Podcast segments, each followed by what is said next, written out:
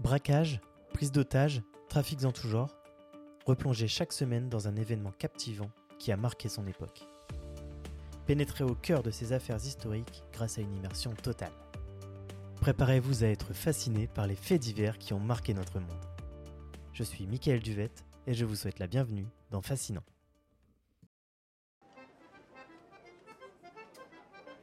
Paris, 1911, la ville bouillonne d'énergie créative. Elle est le centre de l'avant-garde artistique et intellectuelle, attirant des artistes, des écrivains et des penseurs du monde entier. Les rues de Paris sont animées et vivantes.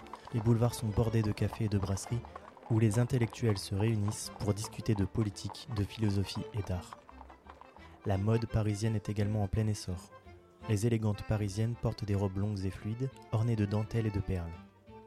Les hommes arborent des costumes bien taillés et des chapeaux à la mode. Paris est considéré comme la capitale mondiale de la mode et attire des acheteurs et des créateurs du monde entier. Les quartiers artistiques de Montmartre et de Montparnasse sont les foyers de la vie bohème. Des artistes comme Pablo Picasso, Henri Matisse et Amedeo Modigliani se mêlent à des écrivains tels que Gertrude Stein et Ernest Hemingway. Les galeries d'art sont nombreuses et exposent des œuvres avant-gardistes qui défient les normes traditionnelles. La ville lumière regorge de musées. Parmi eux, le musée du Louvre fait déjà figure de référence mondiale de par la nature des œuvres qui y sont exposées. Peintures, sculptures, dessins, céramiques, objets archéologiques, objets d'art de divers matériaux et de différentes époques s'y côtoient. Parmi ces œuvres d'art, la Vénus de Milo est exposée non loin de la Joconde. Le tableau est aussi appelé Mona Lisa en référence à l'épouse de Francesco del Giocondo, prénommée Lisa. Le nom Giocondo a été très tôt francisé en La Joconde. Quant à Mona, elle est l'abréviation de Madonna qui signifie Madame en italien. L'œuvre d'art, peinte par Léonard de Vinci, a été achetée par François Ier au début du XVIe siècle. Le tableau fascine pour les nombreuses interrogations qu'il suscite. Le 22 août 1911, coup de théâtre au Louvre. Le peintre, Louis Béroux, se rend au Louvre afin de faire un croquis de sa prochaine peinture, intitulée Mona Lisa au Louvre. Cependant, lorsqu'il arrive devant l'emplacement habituel de la Joconde, il découvre qu'elle a disparu, laissant un vide béant à sa place. Béroux interroge donc les gardiens qui lui apprennent que l'œuvre est supposée être à l'atelier photographique de la maison Brown. Quelques heures plus tard, Béroux s'informe de nouveau auprès des surveillants et découvre que Mona Lisa n'est pas chez les photographes. Il est alors confirmé que le tableau a en réalité été volé la veille, le 21 août. Face à cet événement, le préfet Louis Lépine dépêche Octave Amar, chef de la sûreté de la préfecture de police, ainsi que 60 inspecteurs sur les lieux. Le criminologue, Alphonse Bertillon, quant à lui, découvre une empreinte de pouce sur la vitre abandonnée, ce qui le pousse à relever les empreintes digitales des 257 personnes travaillant au Louvre. Malheureusement, l'analyse des empreintes ne donne aucun résultat concluant, ce qui entraîne la démission du directeur du Louvre, Théophile Homol. Dans le cadre de l'enquête, le juge d'instruction, Joseph-Marie Driou, surnommé ironiquement le mari de la Joconde par la presse, emprisonne pendant plusieurs jours le poète Guillaume Apollinaire pour complicité de recel de malfaiteurs. En effet, quelques années auparavant, Apollinaire avait employé Géry Pierret, un aventurier d'origine belge, qui avait lui-même volé des statuettes et des masques phéniciens au Louvre. Les autorités l'arrêtent et le jettent derrière les barreaux de la prison de la Santé du 7 au 11 septembre 1911. Mais après des interrogatoires serrés, il est finalement blanchi. Les experts du musée sont stupéfaits. Qui a bien pu dérober ce tableau? Pour quel motif? Et comment a-t-on pu s'emparer d'un tableau aussi précieux et aussi bien protégé? Face à la gravité de la situation, les autorités prennent des mesures radicales.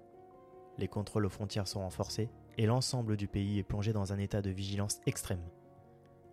Le vol de la Joconde est devenu un enjeu national, une blessure dans le cœur de la patrie.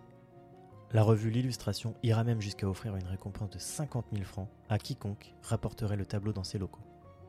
Les enquêteurs arpentent différentes pistes, et lorsque l'écrivain italien Gabriele D'Annunzio revendique le vol au nom du nationalisme italien, personne ne le prend au sérieux.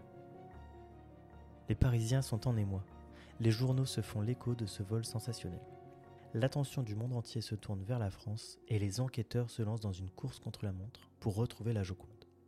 Parmi eux, un homme se démarque le célèbre inspecteur de police Georges Massiot. Georges Massiot, un homme déterminé et ingénieux, est bien conscient de l'importance de cette affaire. Ancien détective privé devenu inspecteur de police, Massiot possède une réputation d'enquêteur brillant. Dans les semaines qui suivent le vol, il parcourt les rues de Paris, interrogeant des témoins, analysant les indices et recueillant les moindres détails qui pourraient le mener vers les voleurs de la Joconde. Alors que les jours se transforment en semaines, les hypothèses se multiplient. Certains pensent que des voleurs ont agi pour leur propre compte, profitant des failles de sécurité du Louvre. D'autres suggèrent que ce vol audacieux est l'œuvre d'une organisation criminelle sophistiquée, prête à tout pour mettre la main sur ce trésor artistique. Massio, lui, suit son instinct et explore toutes les pistes possibles, cherchant à percer le mystère qui entoure le vol de la Joconde. Finalement, après des mois d'enquête acharnée, Massio trouve une piste solide.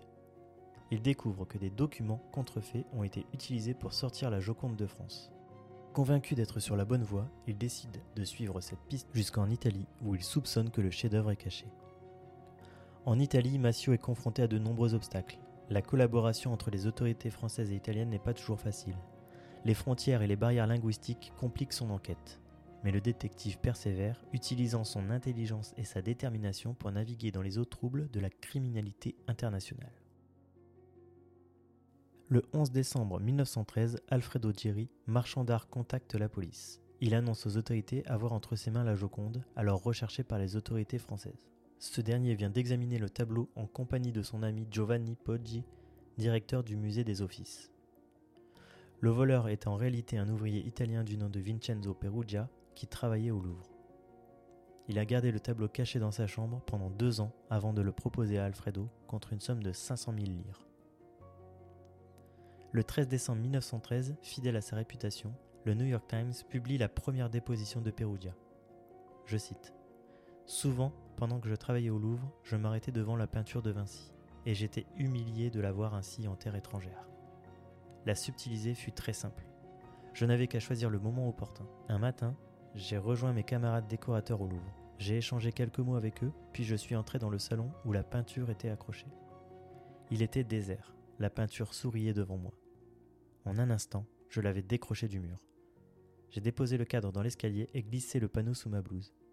Tout s'est fait en quelques secondes. Personne ne m'a vu, personne ne m'a suspecté.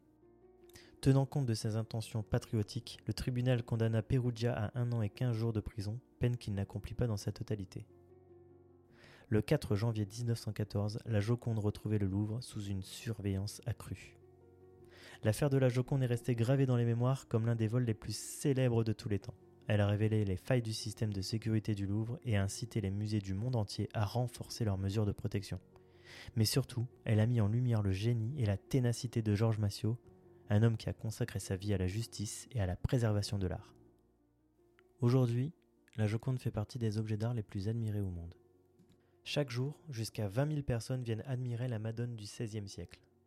La Joconde trône fièrement dans la salle des États du Louvre le tableau de 77 cm sur 53 fait face à la plus grande toile exposée dans le musée, Les Noces de Cana, de Paul Véronèse. J'espère que cet épisode de Fascinant vous a plu. Si c'est le cas, partagez-le, notez-le 5 étoiles et parlez-en autour de vous. Je vous remercie et j'ai hâte de vous retrouver rapidement pour un nouvel épisode. À bientôt!